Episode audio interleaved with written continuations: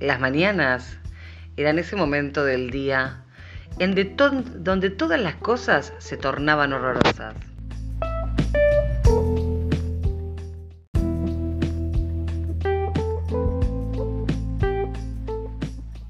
El diario de Ana Frank, episodio número 22.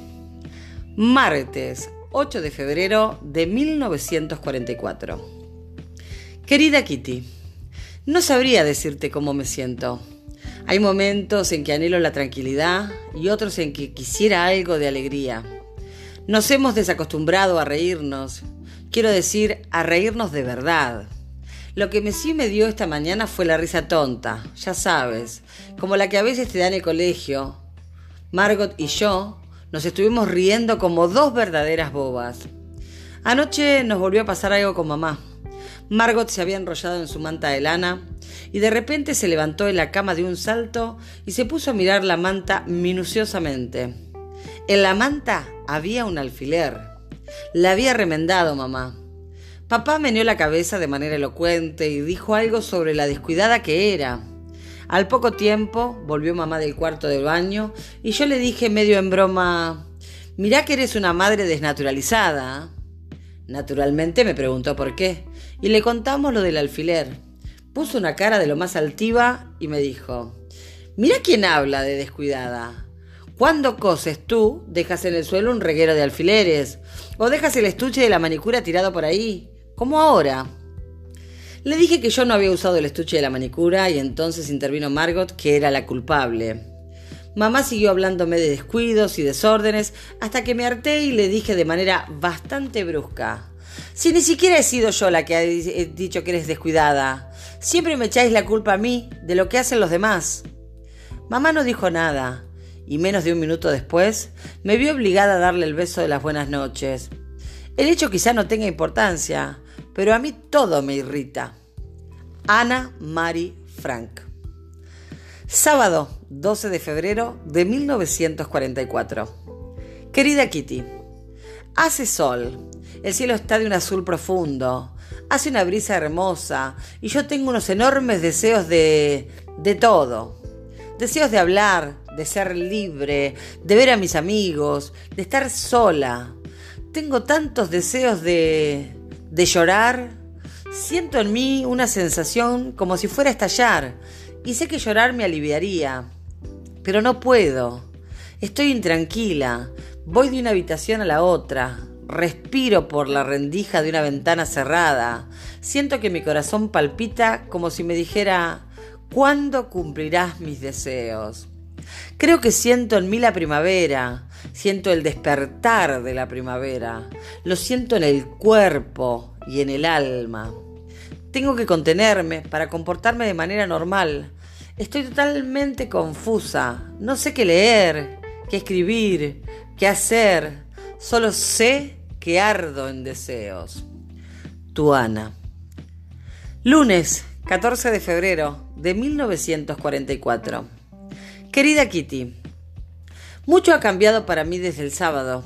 Lo que pasa es que sentía en mí un gran deseo, y lo sigo sintiendo, pero en parte, en una pequeñísima parte, he encontrado un remedio. El domingo por la mañana me di cuenta, y confieso que para mí gran alegría, de que Peter me miraba de una manera un tanto peculiar muy distinta de la habitual. No sé, no puedo explicártelo, pero de repente me dio la sensación de que no estaba tan enamorado de Margot como yo pensaba. Durante todo el día me forcé en no mirarlo mucho, porque si lo hacía, él también me miraba siempre y entonces, bueno, entonces eso me producía una sensación muy agradable dentro de mí, que era preferible no sentir demasiado a menudo. Por la noche Estaban todos sentados alrededor de la radio, menos Pim y yo, escuchando música inmortal de compositores alemanes. Dussel no dejaba de tocar los botones del aparato, lo que exasperaba a Peter y también a los demás. Después de media hora de nervios contenidos, Peter, un tanto irritado, le rogó a Dussel que dejara en paz los botones. Dussel le contestó de lo más airado: Yo hago lo que me place. Peter se enfadó se insolentó. El señor Vandal le dio la razón y Dussel tuvo que ceder. Eso fue todo. El asunto en sí no tuvo demasiada trascendencia, pero parece que a Peter se lo tomó muy a pecho. Lo cierto es que esta mañana, cuando yo estaba en el desván, buscando algo en el baúl de los libros, se me acercó y me empezó a contar toda la historia. Yo no sabía nada. Peter se dio cuenta de que había encontrado a una interlocutora interesada y atenta y pareció animarse. Bueno, ya sabes, me dijo. Yo nunca digo gran cosa porque sé de antemano que se me va a trabar la lengua. Tartamudeo, me pongo colorado y que lo que quiero decir me sale al revés.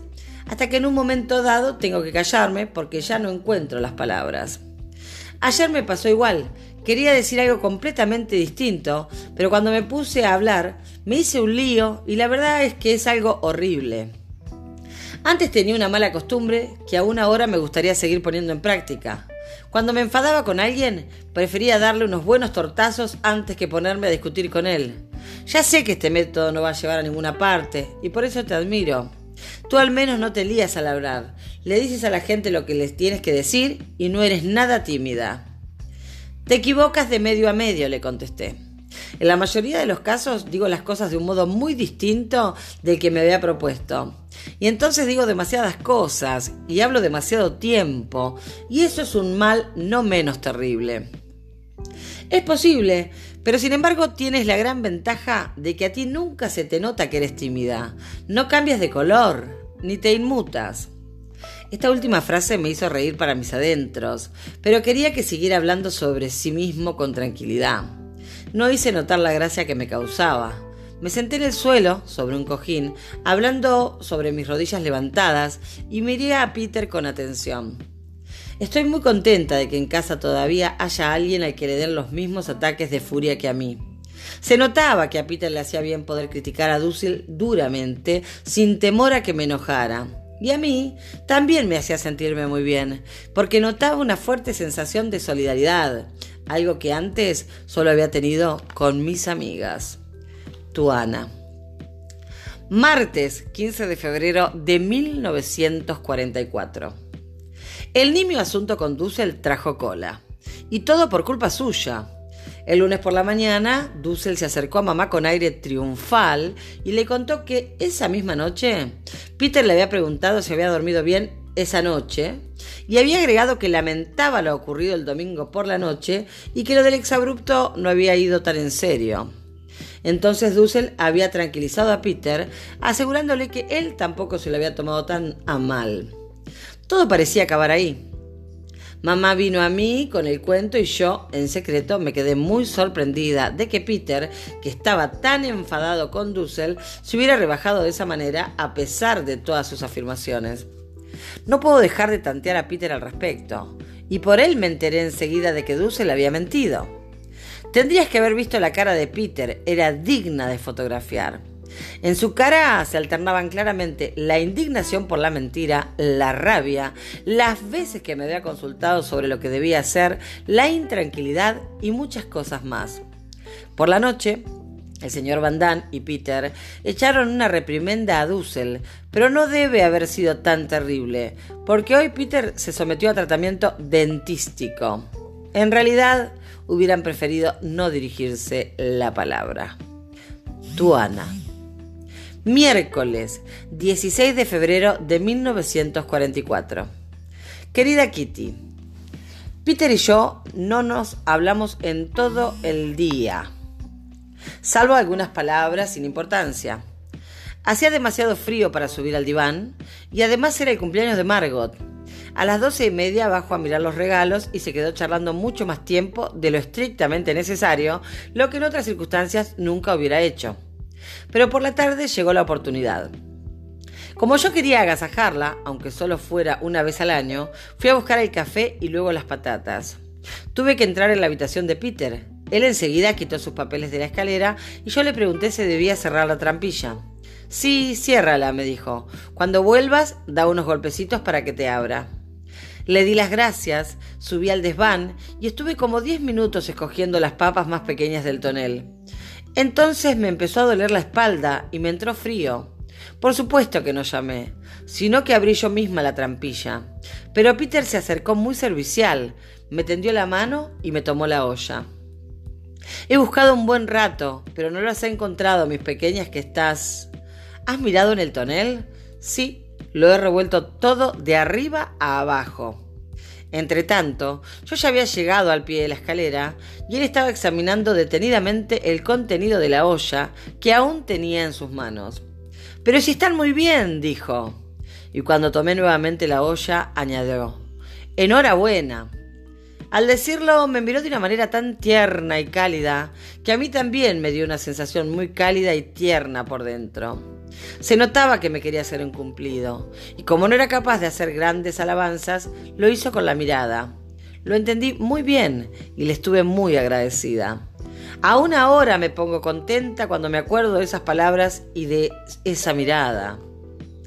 Cuando llegué abajo, mamá dijo que había que subir a buscar más papas, esta vez para la cena. Me ofrecí gustosamente a subir otra vez al desván.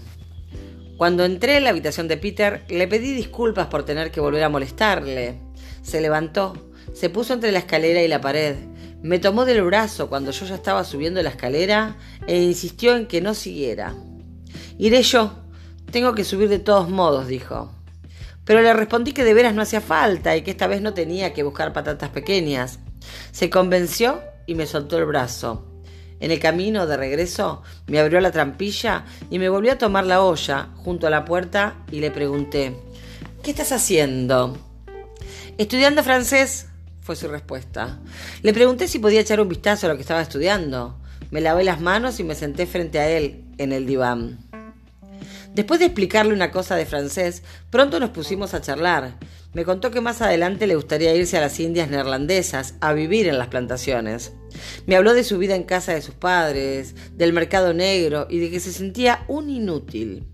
Le dije que me parecía que tenía un complejo de inferioridad bastante grande. Me habló de la guerra, de que los ingleses y los rusos seguro que volverían a entrar en guerra, y me habló de los judíos. Dijo que todo le habría resultado mucho más fácil de haber sido cristiano y de poder serlo una vez terminada la guerra. Le pregunté si quería que lo bautizaran, pero tampoco ese era el caso. De todos modos, no podía sentir como un cristiano, dijo. Pero después de la guerra nadie sabría si él era cristiano o judío. Sentí como si me clavaran un puñal en el corazón. Lamento tanto que conserve dentro de sí un resto de insinceridad. Otra cosa que dijo. Los judíos siempre han sido el pueblo elegido y nunca dejarán de serlo. Le respondí, espero que alguna vez lo sean para bien. Pero por lo demás estuvimos conversando muy amenamente sobre papá y sobre tener mundología y sobre un montón de cosas, ya no recuerdo bien cuáles cuáles. No me fui hasta las cinco y cuarto cuando llegó VIP. Por la tarde noche todavía me dijo una cosa que me gustó. Estábamos comentando algo sobre la foto de una estrella de cine que yo le había regalado y que lleva como año y medio colgada en su habitación. Dijo que le gustaba mucho y le ofrecí darle otras fotos de estrellas. No, me contestó, prefiero dejarlo así. Estas que tengo aquí las miro todos los días y nos hemos hecho amigos. Ahora también entiendo mucho mejor por qué Peter siempre abraza tanto fuerte a Mochi. Es que también él tiene necesidad de cariño y de ternura. Hay otra cosa que mencionó y que he olvidado contarte. Dijo que no sabía lo que era el miedo, pero que sí le tenía miedo a sus propios defectos, aunque ya lo estaba superando. Ese sentimiento de inferioridad que tiene Peter es una cosa terrible. Así, por ejemplo, siempre se cree que él no sabe nada y que nosotras somos las más listas. Cuando le ayudo en francés, me da las gracias mil veces. Algún día tendré que decirle que se deje de tonterías, que él sabe mucho más inglés y geografía, por ejemplo. Ana Frank.